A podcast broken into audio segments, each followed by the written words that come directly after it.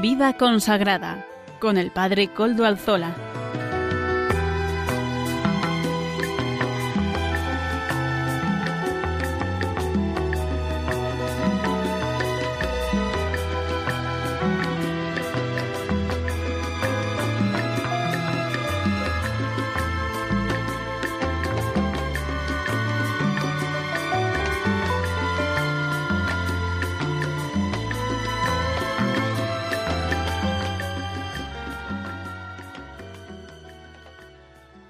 Buenas tardes amigos, hermanos y oyentes. Hoy es jueves y son las cinco de la tarde, una hora menos en las Islas Canarias. Es por tanto la hora de vida consagrada en Radio María. Les saluda con sumo gusto. Soy Padre Coldo Alzola, Trinitario.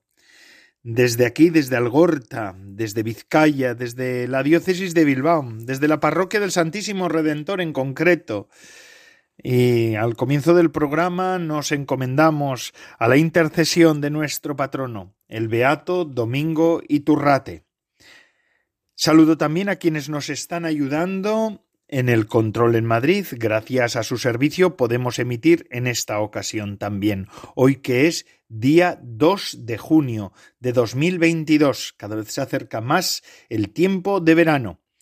Y sin más dilación, paso a presentar los contenidos del programa de hoy.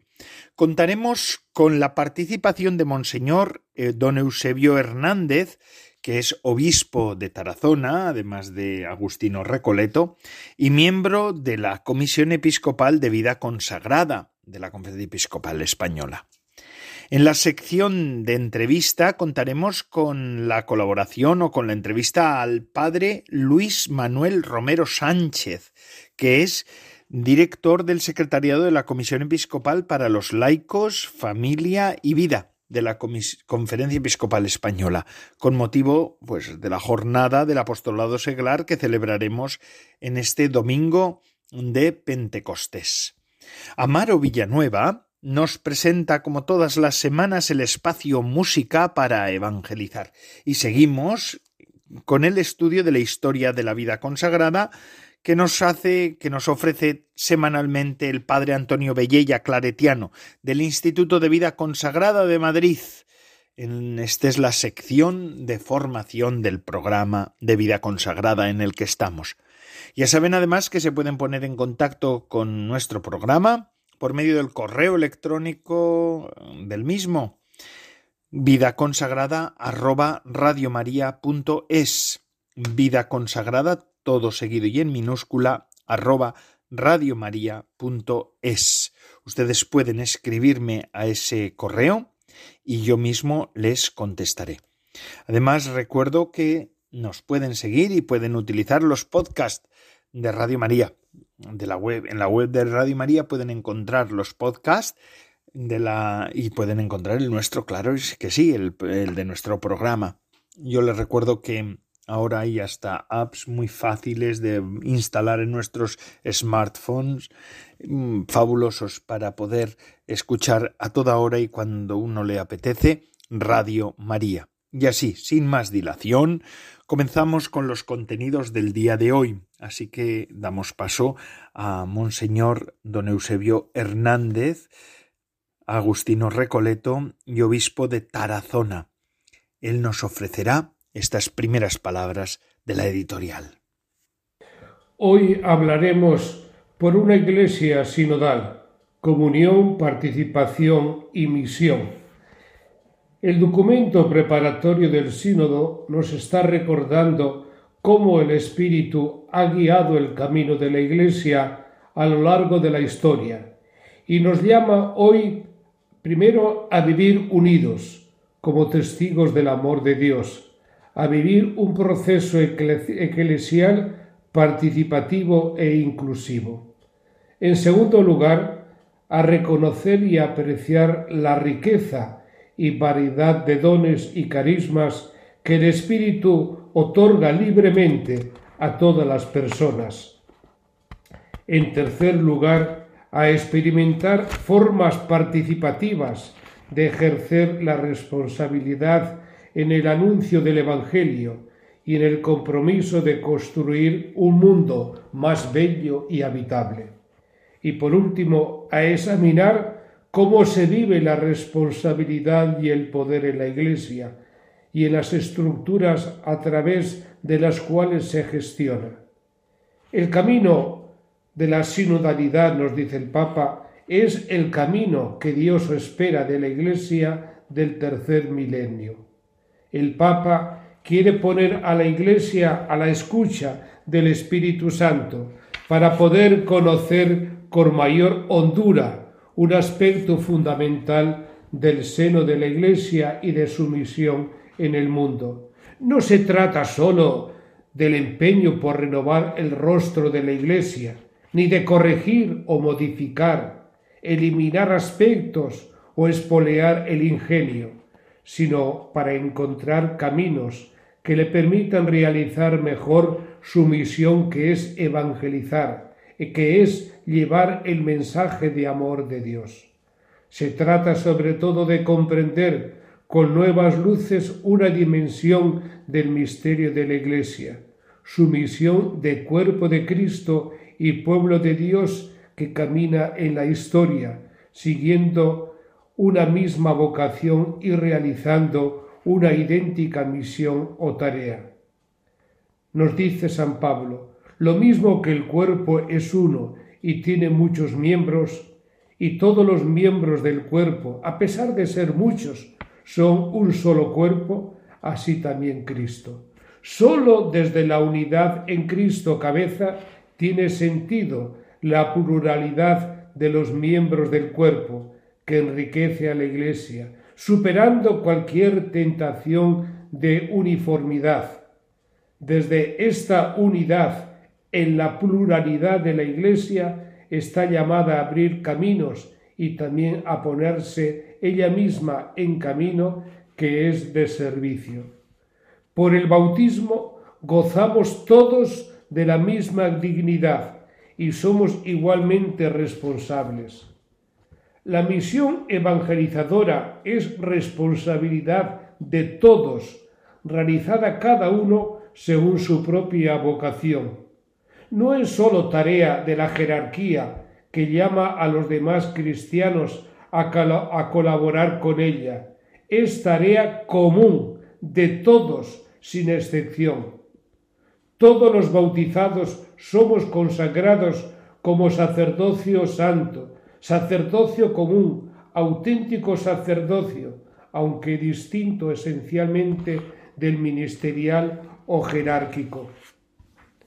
La tarea de edificar la Iglesia, de evangelizar, de construir este mundo según Dios, es tarea propia de cada cristiano, según su específica vocación y lugar en la Iglesia.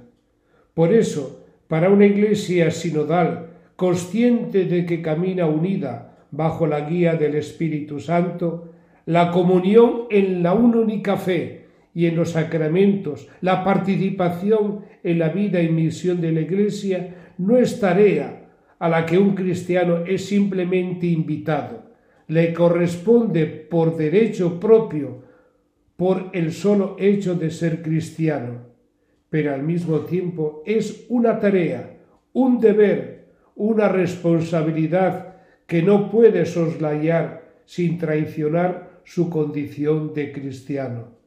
No podemos, hermanos, anular los carismas de la Iglesia. Cada uno tiene el don que el Señor le haya dado. Respetémoslos. La comunión no significa uniformidad. Evitemos el peligro de la uniformidad. Todos somos distintos, pero todos, todos estamos llamados a compartir la diversidad en la comunión. El laico tiene su dignidad y su propio espacio en esta iglesia plural. Las diferencias enriquecen cuando hay comunión, cuando cada cual lleva a cabo su misión correspondiente. Tenemos que moldear nuestra vida cristiana de manera que caminemos en sinodalidad, es decir, que discurra conforme a los principios de la comunión, participación y la responsabilidad, es un empeño obligado y una tarea decisiva para la Iglesia hoy y requiere de la oración y del sacrificio de todos. Para ello necesitamos convertirnos todos, para abrirnos a los hermanos y acogernos como son, compañeros de camino, hacia esa iglesia soñada por Dios. Necesitamos escucharnos, que es más que oírnos, una escucha atenta, respetuosa y sin prejuicios. Para ello, cultivemos el diálogo sincero, sereno y objetivo por parte de los pastores y laicos, con claridad, mansedumbre, confianza, prudencia, fraternidad. Afrontémoslos con coraje y esperanzas. Reunámonos todos, cada uno con sus bagajes, con sus vocaciones, inquietudes, preguntas y preocupaciones, y busquemos soluciones. Para ello, hablemosnos, escuchémonos todos, sin miedos, con valentía, sin anteponer títulos, ni cargos, ni clericalismos. Todos somos y formamos la Iglesia de Jesús. Todos estamos en la misma barca, pero cada uno ocupando su puesto, una misión en esta barca que es la Iglesia de Jesús. El papel del laico no es una concesión del párroco o del obispo. Hay que desterrar la imagen piramidal de la Iglesia en la que un grupito dirige y el resto obedece. No, el laico es corresponsable en la Iglesia porque su dignidad brota del bautismo. Venimos de una época de anonimato de los laicos, de miedo a participar en la Iglesia, pero el Concilio Vaticano II marcó el camino. El momento es ahora, ahora, pero no como miniclérigos, sino como laicos en toda su esencia. Jesús, la Iglesia, nos necesita a todos todos tenemos un algo que hacer y decir al mundo de hoy.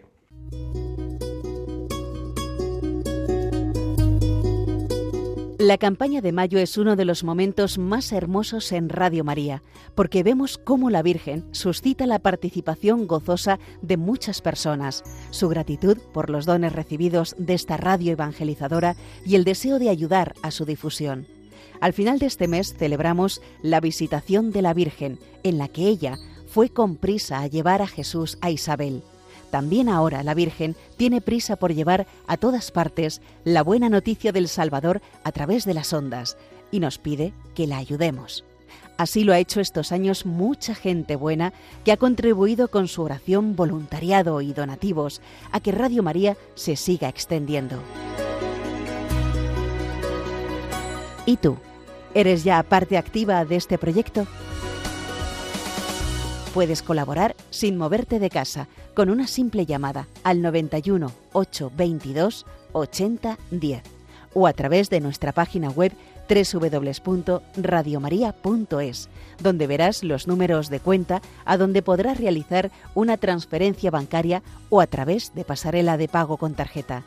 Además, tenemos disponible el método de pago Bizum y si quieres que tu donativo desgrave, no olvides indicar tus datos personales, incluido tu NIF. Radio María, al servicio de la Virgen, que tiene prisa en llevar a todos a Jesús. Y es que estamos en Radio María, en el programa de vida consagrada de, de, esta emisora. Ya hemos visto cómo Radio María es un empeño de tantos, de tantos que están haciendo su labor, de tantos que ayudan con sus donativos y con su oración. Esto es Radio María.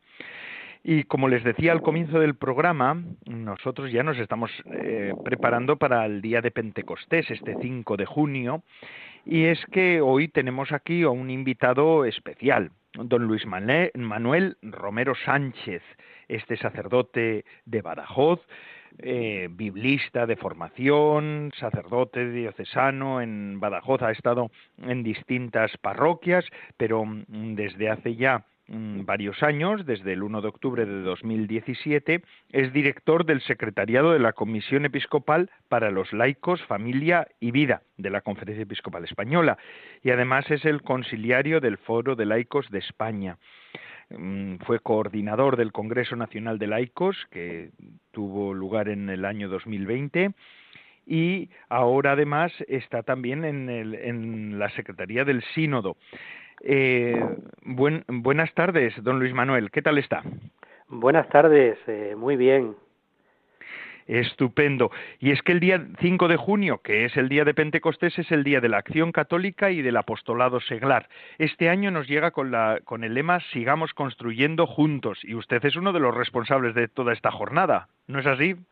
Sí, ciertamente. Esta jornada del Día de Acción Católica y del Apostolado Seglar eh, se le encomienda organizarla a esta comisión aquí en la Conferencia Episcopal Española mm, para los laicos, eh, familia y vida, donde dentro de la comisión se incluyen todas las delegaciones del apostolado seglar e igualmente toda la realidad de la acción católica. Incluso también podríamos afirmar que eh, el resto de movimientos y asociaciones laicales eh, que forman parte eh, de esta comisión y que se encuentran en el ámbito nacional, que son muchas realidades y movimientos laicales, en torno a 100 dependen de esta comisión, lo cual nos indica también que la Iglesia sigue estando viva, que sigue habiendo eh, especialmente un laicado eh, implicado, comprometido en la vida de la Iglesia y intentando dar también su ejemplo y su testimonio en el mundo. Es que los obispos, además, en el mensaje que han ofrecido para esta jornada, dicen que hay que destacar el papel fundamental que tiene el laicado en la corresponsabilidad eclesial y en la misión evangelizadora, junto con los pastores y la vida consagrada. Esto suena, eh, don Luis Manuel, a, al sínodo, ¿verdad? Al sínodo que estamos ahora preparando entre todas las diócesis para el próximo sínodo, el sínodo sobre la sinodalidad. Sí, ciertamente esta jornada de, este año, como no podía ser de otra manera, se conecta totalmente con el proceso sinodal que estamos llevando a cabo en todas las iglesias eh, eh, nacionales y iglesias particulares. Este sínodo al cual nos ha convocado el Papa y que nos ha pedido que, lo vayamos preparando en tres etapas. Ahora en este momento, eh, como digo, esta primera fase nacional, después llegará una fase continental, finalmente en octubre del 2023 eh, será como tal el sínodo eh, de los obispos.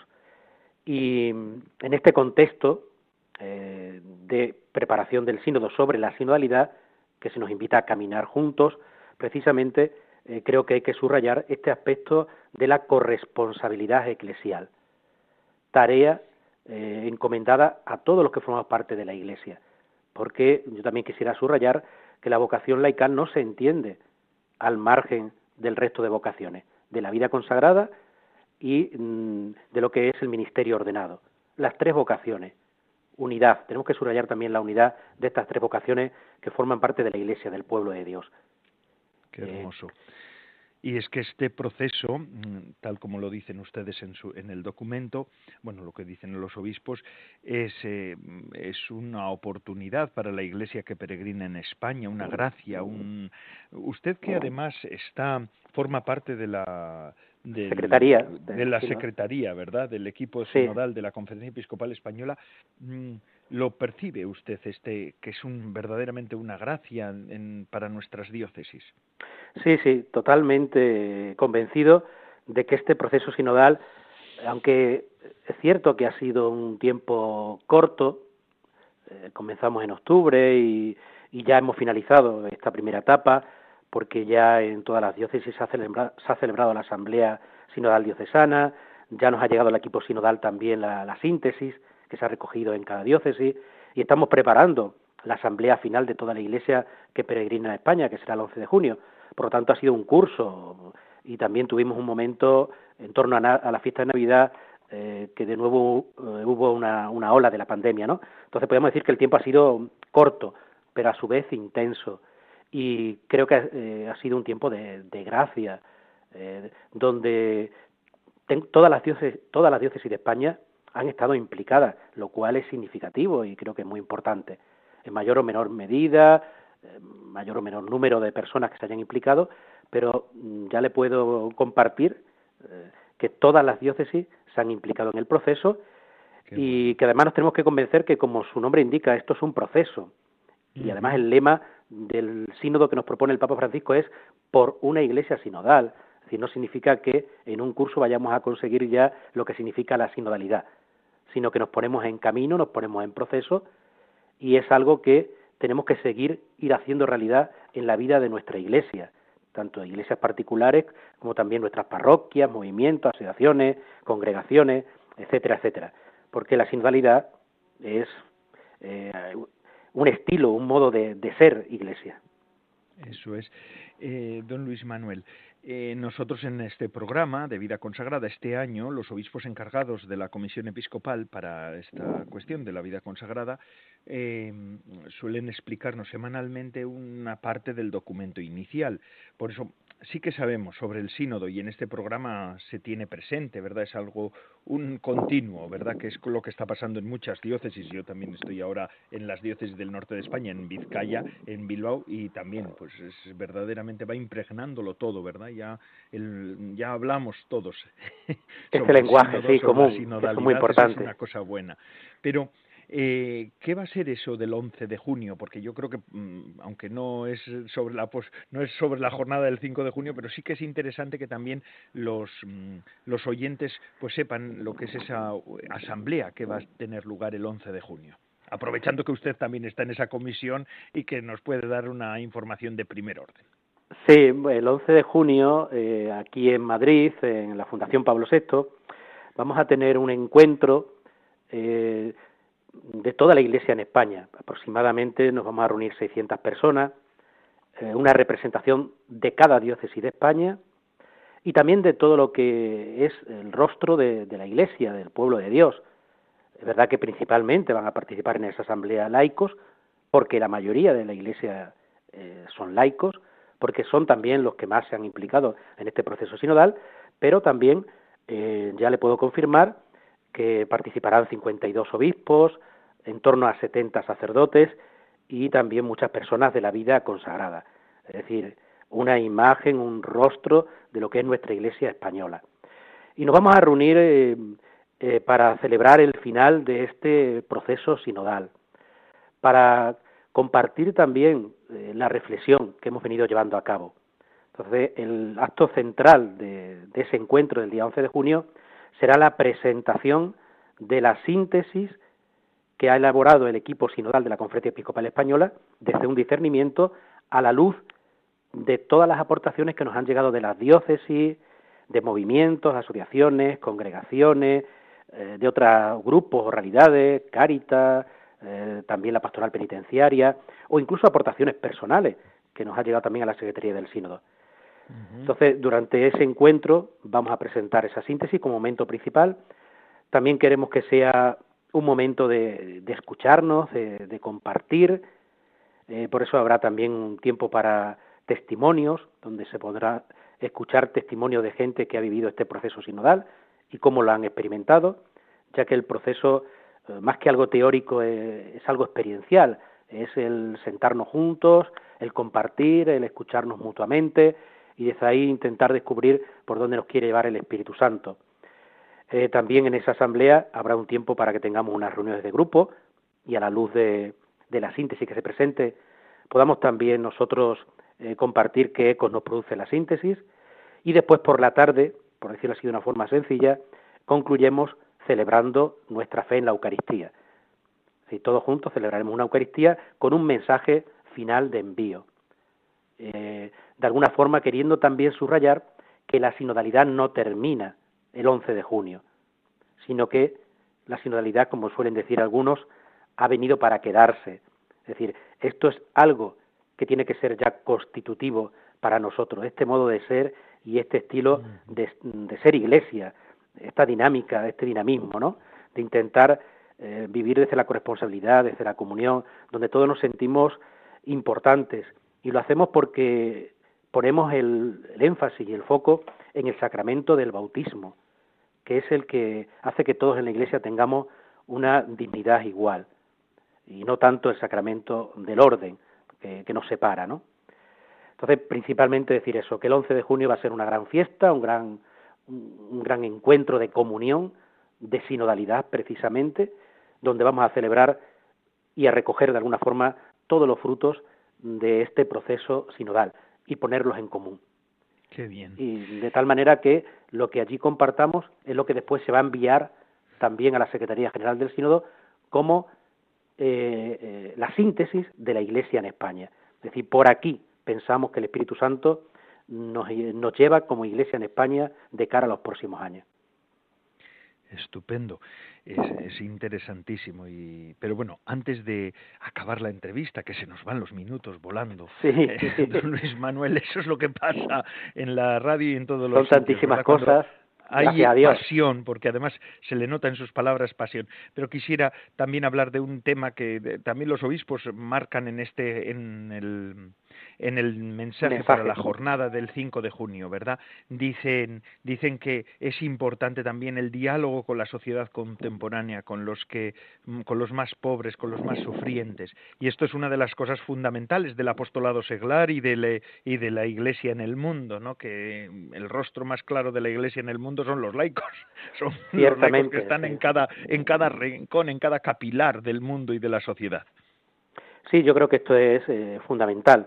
Es más, cuando hablamos de sinodalidad de comunión, no solo es hacia adentro, sino también hacia afuera. Es decir, y además hay que entender que la sinodalidad, y también lo dicen los obispos en el mensaje, no es solo una cuestión organizativa de cómo vamos a estructurar mejor la iglesia eh, para ser más operativos, que es importante, sino sobre todo la sinodalidad, el caminar juntos, el escucharnos, nos tiene que lanzar hacia la evangelización, porque esa es la preocupación principal que tenemos como Iglesia. ¿Cómo evangelizar eh, en la sociedad actual, en España? ¿Cómo llevar el mensaje de Jesús? ¿Cómo dialogar con el mundo actual eh, siendo Iglesia? Y es verdad que una dimensión inherente a lo que es la Iglesia es la, secular, la secularidad, es decir, estar en el mundo, es decir, toda la Iglesia tiene que estar en el mundo, también los pastores, también la vida consagrada, pero especialmente este papel le corresponde al laicado, y es ahí que sintamos hoy más que nunca que necesitamos a los laicos en la vida de la Iglesia. Y los necesitamos no solo en tareas intraeclesiales, que me parece que también es importante que estén ahí, sino sobre todo en lo que es propio y peculiar del laicado, que es estar en el corazón del mundo, que es estar anunciando eh, la buena noticia de Jesús en los ambientes, en el mundo de los medios de comunicación, en el mundo de la política, de la economía, el mundo de la educación, bueno, en todos los ámbitos en los que se mueven los laicos y que ellos están más en contacto con esas realidades. Por lo tanto, son los que mejor pueden facilitar y favorecer ese diálogo que se tiene que producir entre la Iglesia y el mundo. Así es. Y es que además decían los obispos y nos lo recuerdan recuerdan ustedes en el en el mensaje y en toda esta jornada, ¿no? que el Espíritu Santo nos necesita, nos llama a escuchar, discernir. Eso es fundamental porque porque no podemos olvidar que eh, todo esto que estamos hablando, todo este proceso sinodal que estamos llevando a cabo es un proceso habitado por el Espíritu Santo. Es el Espíritu Santo el que nos guía, y el que nos ilumina, el que nos conduce. Eh, cuando hablamos de escuchar, no se trata sencillamente de escucharnos unos a otros eh, para de alguna forma compartir cuáles son nuestras opiniones y de ir caminando, no, nos escuchamos mutuamente, pero queriendo escuchar al Espíritu Santo. Si no hay discernimiento, si no hay escucha del Espíritu Santo, no existe tampoco lo que podríamos afirmar que es la sinodalidad. Entonces, desde ahí tenemos que situarnos como, como cristianos, ciertamente, ¿no? Por lo tanto, es fundamental descubrir que en todo este proceso el Espíritu Santo es el gran protagonista. No somos nosotros, sino que es Él. Él que nos necesita para seguir haciendo realidad el Evangelio de Jesucristo en este mundo y en esta sociedad. Especialmente para que llegue, como dice el mensaje del obispo, a la gente más vulnerable, a la gente que en estos momentos pues también lo está pasando mal a causa todavía de, lo, de la pandemia, de sus consecuencias, ahora también con todo lo que está significando eh, esta guerra en Ucrania y también lo que nos está afectando de crisis a nivel económica, laboral, bueno, tanta gente en nuestra sociedad que, que se encuentra golpeada a veces también por otros problemas y otras dificultades, ¿no? Pues así, don Luis Manuel Romero Sánchez, director del Secretariado de la Comisión Episcopal para los Laicos, Familia y Vida de la Conferencia Episcopal Española. Muchísimas gracias por estar con nosotros en este rato, en esta tarde, eh, en el programa de Vida Consagrada. Y sigamos construyendo juntos, ¿verdad? Que es lo que nos piden para, este, para esta jornada, que el Espíritu Santo nos necesita. Que así, sea para todos nosotros. Muchísimas Igualmente, eso es lo que deseo para, para todos los que formamos parte de la Iglesia, todos los que somos la Iglesia laicos, ah. vida consagrada y pastores, porque todos somos la Iglesia y todos tenemos que sentirnos llamados por el Espíritu Santo a seguir construyendo la sinodalidad, a seguir haciendo realidad la comunión, la participación y la misión. Gracias. Muchísimas gracias. Y seguimos con nuestro programa después de escuchar a don Luis Manuel. Seguimos con música para evangelizar que nos ofrece eh, nuestro colaborador Amaro Villanueva. Adelante, Amaro.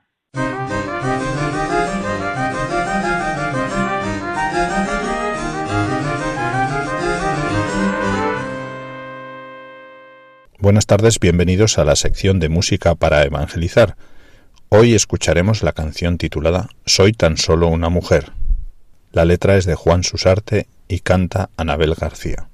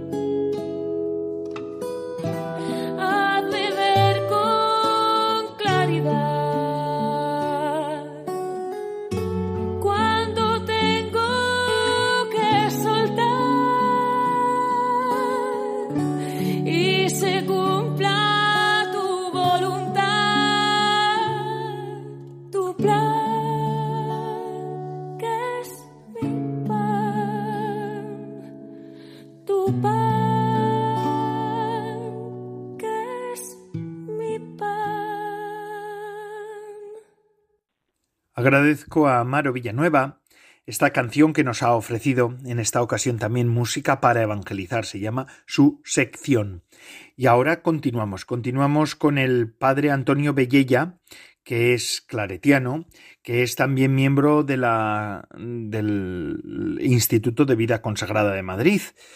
Este nos ofrece la sección de formación del programa. Semanalmente nos va presentando la historia de la vida consagrada. Adelante, Antonio Bellella, padre Antonio Bellella, claretiano. Muy buenas tardes a todos los oyentes de Radio María. Con gusto les saludo este primer jueves del mes de junio. Vamos a continuar nuestro curso de Historia de la Vida Consagrada. La semana pasada empezamos a abordar un tema muy interesante y dimos solamente el primer paso.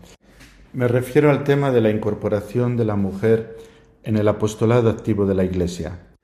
Si recuerdan en el programa anterior, nos detuvimos en Santa Ángela de Merici y en la fundación de la Compañía de Santa Úrsula.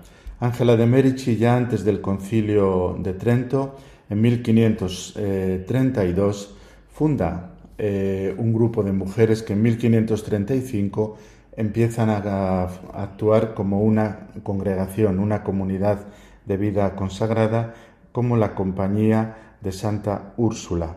Ángela de Merici abrió de este modo un camino, un camino para que la mujer tuviera relevancia mayor en la participación activa en todo lo que es la evangelización.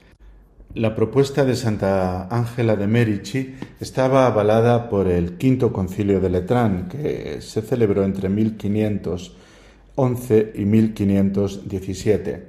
Este concilio propuso que hubiera grupos de vírgenes consagradas en las diócesis y que se volviera a la antigua institución de las vírgenes consagradas de la que hablamos en los primeros programas de este recorrido que estamos haciendo en la historia de la vida consagrada. Y eso fue lo que Ángela de Merici pretendió. Pero fue otro concilio posterior al concilio quinto de Letrán, precisamente el concilio de Trento, el que consideró muy en serio la reforma de la vida consagrada en general, tanto masculina como femenina. Tanto para varones como para mujeres impuso unas condiciones duras de reforma, fueron mucho más duras y draconianas con las mujeres que con los varones. Pero el concilio no tomó ninguna decisión, como ya les dije eh, unos días antes, sino que dejó en las manos del Papa, en este caso San Pío V, que tomara las decisiones y eh, estableciera la disciplina oportuna para abordar lo que se llamaba entonces el tema de los regulares y el tema de las monjas, ¿no? Los regulares, las regulares, monjes y monjas. Bien, la decisión del Papa eh, cayó en 1566. En el mes de mayo de dicho año, el día 25, Pío V hace pública la Constitución Apostólica Circa Pastoralis. Esta constitución ha tenido una indudable relevancia en la historia de la vida consagrada, sobre todo en la historia de la mujer consagrada.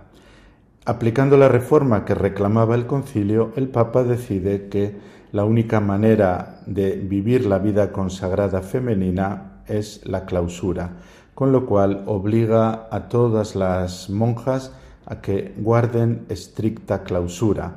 Solo puede haber un tipo de religiosa, un tipo de mujer consagrada, que será la monja, y esta monja guardará la clausura. Los otros grupos que había, como por ejemplo las beatas o también las terciarias que se llamaba, que hasta entonces habían realizado algunas actividades de tipo social o de tipo educativo, habían tenido pequeños hospitales o pequeños albergues de acogida a los peregrinos, son asimismo obligadas a respetar la clausura.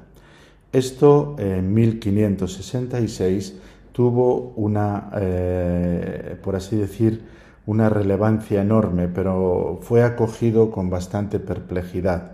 No todas las monjas acogieron esta dureza, endurecimiento de la clausura con aplausos, sino que presentaron tanto en sus diócesis como a las órdenes a las que pertenecían, presentaron algunas alegaciones, aún así la Santa Sede insistió en que se respetara la circa pastoralis.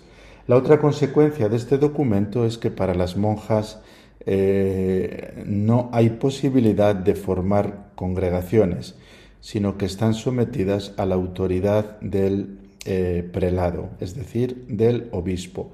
Se crea así eh, la institución que en todas las diócesis surge antes o después de lo que nosotros llamamos hoy, o la figura que nosotros llamamos hoy, el vicario para la vida consagrada, vicario episcopal para la vida consagrada.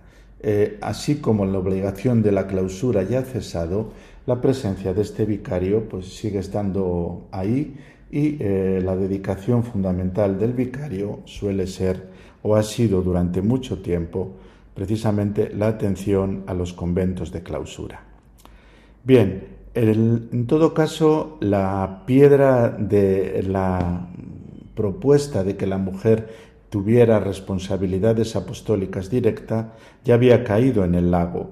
Y en este lago, ya en el siglo XVII, después de Trento, eh, surgieron varias eh, propuestas.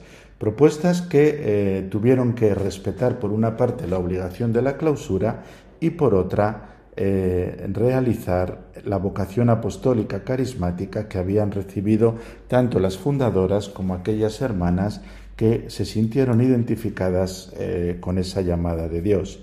Y tenemos en el siglo XVII, a principios del siglo XVII, a la Compañía de María, fundada por Santa Juana del Estonac. El proyecto de la Compañía de María es un proyecto educativo y eh, Santa Juana del Estonac quiere fundar algo así como unas jesuitinas, unas monjas jesuitas que, o religiosas jesuitas que hicieran en favor de la mujer, de la educación de la mujer, lo mismo que los jesuitas estaban haciendo en favor de la educación de los muchachos. La Compañía de María pudo continuar su labor extendiendo el ámbito de la clausura también a la zona de la escuela, donde las monjas no salían de la clausura y podían eh, a, los niños o niñas que entraban en aquellos internados o en aquellas escuelas eh, educarlos según la fe. En el año 1609 hay otro gran personaje que es eh, Mary Ward. Mary Ward no es santa, pero es una de las mujeres más significativas de la historia de la Iglesia y moderna, y sin duda alguna en el siglo XVII quizá la más valiente, ¿no? Eh, Mary Ward no quiso entrar en clausura sencillamente porque eh, fundaba para educar a las damas inglesas, a las niñas en Inglaterra, un lugar donde era imposible tener conventos porque el catolicismo estaba prescrito y donde las mujeres por la calle no podían vestir como monjas, tampoco en el interior con facilidad, precisamente porque había persecución contra los católicos. Después de muchas vicisitudes, Mary Ward pudo llevar adelante su proyecto de las damas inglesas, pero sufrió mucho e incluso fue apresada por la Inquisición y pasó una temporada en la cárcel. Su comunidad, en todo caso, se pudo mantener en esos lugares de confluencia entre la fe católica y la fe protestante, donde la evidencia de una enseñanza de la mujer y de una educación de la mujer era casi casi una condición de necesidad para mantener viva la fe católica. En tercer lugar, también hay que mencionar a San Francisco de Sales y a Santa Johanna Fremiot de Chantal, ¿no? que fundan en 1610 eh, los monasterios de la Visitación, eh, como una congregación sin clausura, pero con vida contemplativa y asistencia a pobres y enfermos. Las visitandinas que nacieron para ser visitadoras, al final, eh, al trasladarse a diócesis distintas, distintas de la de Annecy, donde fueron fundadas por San Francisco de Sales, tuvieron que acomodarse a las normas universales de la clausura y pasaron de ser visitadoras a ser visitadas. Y la semana que viene seguiremos con esta incorporación de la mujer al apostolado activo. Hablaremos en primer lugar de las hijas de la caridad y a partir de ellas de todo el gran movimiento apostólico que se genera en los siglos XVIII y XIX. Muchas gracias.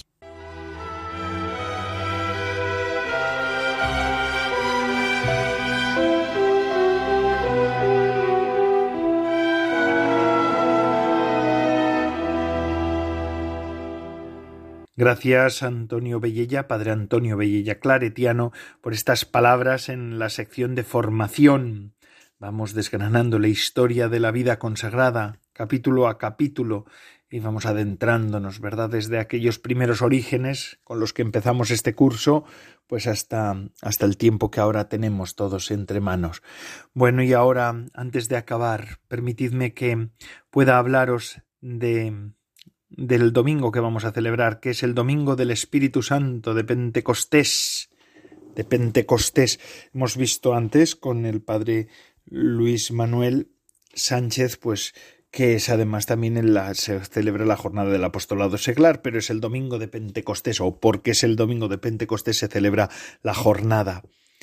Y es que, fijaos en las lecturas, como dice, se llenaron todos del Espíritu Santo, se dirá en una de las lecturas de este domingo.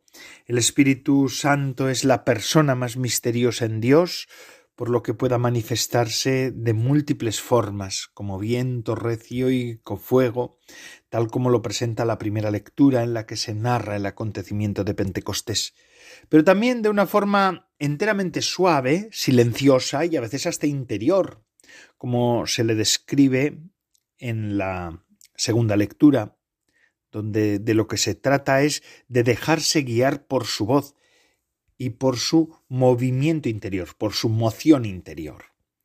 Sea cual sea la forma en que se nos comunique el Espíritu Santo, es siempre el intérprete de Cristo, quien nos lo envía a nosotros para que comprendamos el significado de su persona y de su palabra, para que podamos contemplar su vida y su pasión en su verdadera profundidad.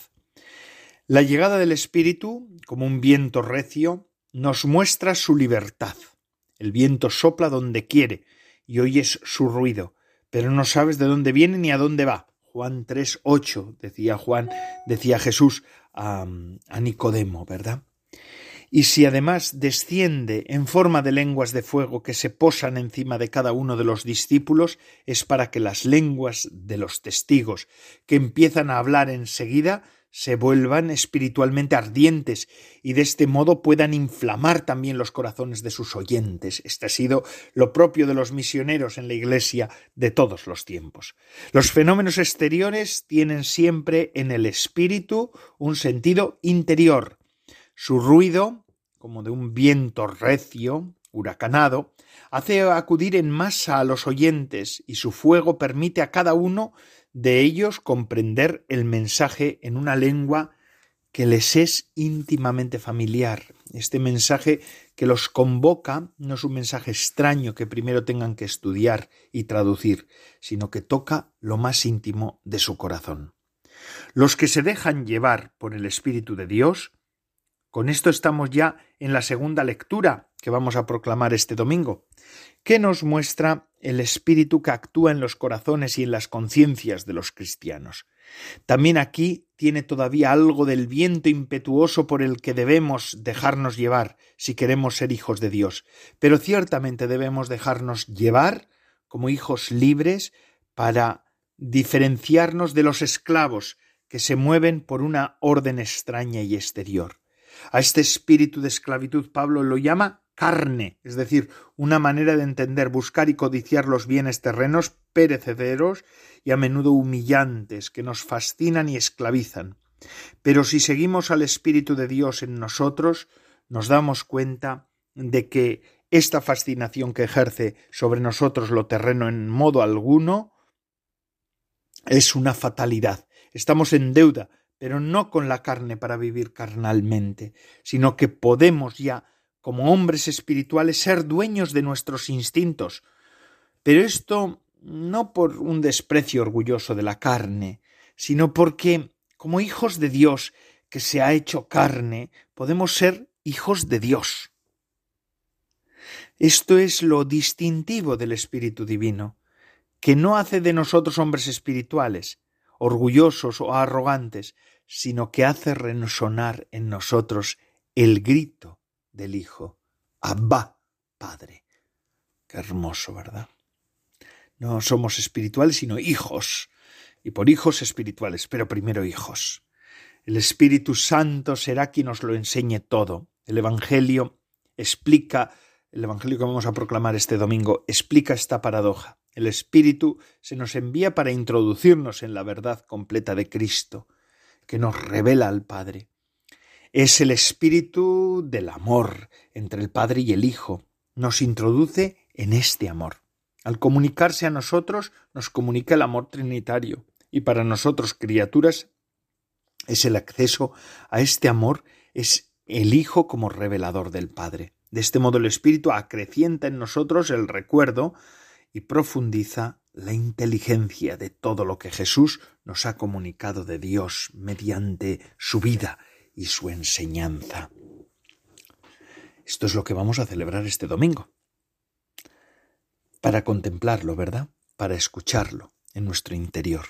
Adentrémonos hasta lo más hondo, hasta lo más profundo. Y con estas palabras concluyo en esta ocasión también el programa de vida consagrada de Radio María. Gracias a todos ustedes que semana tras semana nos ofrecen su fidelidad y también su compañía. Es un gozo contar con ustedes. Son ustedes la razón de ser de nuestro programa y la de todos los programas de la Radio de la Virgen. Les dejo ahora con la hora feliz, el espacio dedicado a los más pequeños de la casa. Y además, Radio María no para. 24 horas. Iba a decir 25, no. 24, con esas ya se llena todo el día. Se despide de todos ustedes, Padre Coldo Alzola Trinitario, recen por mí, yo lo hago por ustedes. Hasta la semana que viene, si Dios lo quiere.